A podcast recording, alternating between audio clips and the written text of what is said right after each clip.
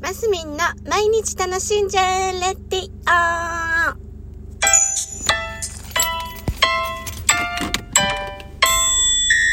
おはようございます。2023年10月30日月曜日、マスミンです。はい、ちょっとね、10月も、10月まで忙しいっていうので、本当にもう何日かで 忙しいのが脱皮できるかなっていうところでございますが、えー先週末はですね、ちょっと東京の方に足を運んで、えー私の人生の中では本当キーマンと言えるような存在の方の森田健作さんに、えー会食に 招いていただきまして、あのーね、せ先先月、8月に、あのー講演会をね、ご依頼して、あの、お願いして、いろいろやった時に私めちゃくちゃ忙しくて全然お話できなかったんですね。で、えーそれを踏まえて、まあ、ますみいろいろ話そうや、みたいなね、あの、聞かせてくれ、き聞こ、はお話ししようっていうのを言ってくださって、あの行ってきましたよ。それで、ね、たくさん昔話にお話、ん？花を、ん？昔話をいっぱいしたり、まあ、これからこういうことしたいんだっていう話をしたりとかですね。で、あんなのもしたらどうだなんて言ってもらったりね。あの、もう本当にすごい、もう素晴らしい方ですね。それで本当に、あの、森田健作さんってご自身で映画撮ったりっていうのも何度もしておりますので、V シネマなんかもしてましたしね。まあそんな時にもよちょくちょくお声掛けいただいたりとかしていたです。はい。で、うーん、はい、そう、まあね、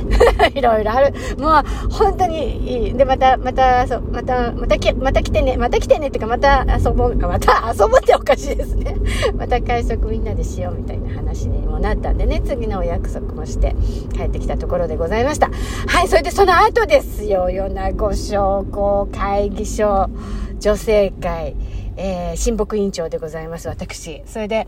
この度ね、あのー、境港商工会議所女性会の方々とちょっと合同で親睦会をしようっていうお話が、もう春の段階であの上がっておりまして、なんかね、この頃、あつ交流ど、っかで大会とかにあるとけ一緒に行かれたり、近くの席とかにななったりするようなんですね。で、それでそういう話になってたみたいで、私ちょっとね、この度親睦委員長にななったので、それでいろいろ段取りして、なんて言われて、あの、委員委員としてね、委員会開いていろいろ準備とかしていて、昨日が、うん、昨日、一昨日か、えーその、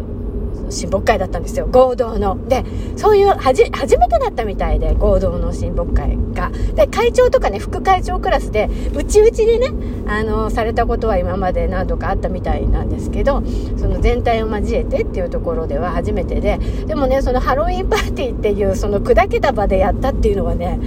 あのすごく良かったですね。なんか本当に和やかでなんて言うんですか？垣根を越えてっていうかあのこれは私の案ではなく、もう本当に最初からこの日にやろうっていう、地ビールフェスタの時にやろうっていう案がもともとあったので、全然私の案でも何でもないんですけど、まあ、中身をね、ちょっと楽しくするアイデアなんかはちょっと出させていただきましたけど、あのあれですよ。ね。あの、やっぱ人と関わるっていいですね。なんかこの頃私よく、あの、本をね、書いてるんで、小説一生懸命書いてるんで、ニートですって言うんですけど、いや、本当にニートなんですよ。あの、仕事、お仕事以外はずっと家にこもって、あの、書き物したりね、あの、お役目果たすや、やったことをしたりね、お仕事、お仕事も家でできるように段取っちゃってるので、オンラインで、あの、家でお仕事できちゃったりするんで、本当に、人と関わることが少ないんですけどなんかこうやってねまた改めて新しい出会いなんかがあったりすると本当ああ楽しいな 楽しいな人と関わるって楽しいなって改めてね感じたりしてるんです。いやでもねあの今私小説はねあの、ピリオ一回書き終わってる気持ちでいるんですけど、なんかもうちょっとやっぱり伸ばしてもいいかなっていう気にもちょっとなってみたりしてるんです。で、うん、まあまあその辺はちょっとまた、ここねながらね、やっていくんですけど、そしたら先日、あの六本木、銀座の方で、あの、お食事、築地の方でね、お食事があったので、ホテル築地の辺で撮ってたんですね。で、えっ、ー、と、そう、そしたら、芥川龍之介、龍之介さんの生誕の地っていうのが本当に歩いて5分ぐらいのところにあるみたいな話が、話がじゃない。なんかいろいろ近くでなんかいいものないかなってね、朝ホテルで朝ごはんのやつ探してたりとかね、そんなんでちょっと見てたんですよ。そしたら、近くでなんかないかなって。そしたら、あのー、出てきたんですね。もうびっくりしましたよ。芥川龍之介さんの末端の地みたいなのが出てきて、え？ー、と思って。それは行かなきゃいけないでしょ。私今小説家目指してんのに。と思って。行ったんですよ。そしたらでもね実はねなかなか見つけられなくって。あれ？この辺のはずだぞ？これこの辺のはずだぞ？ってちょっと右うろうろしたりしたりしてね。で結局人に聞いて見っけらなくって自分一人じゃ。であのなんかその辺にパトロールみたいな方がいらっしゃって。あの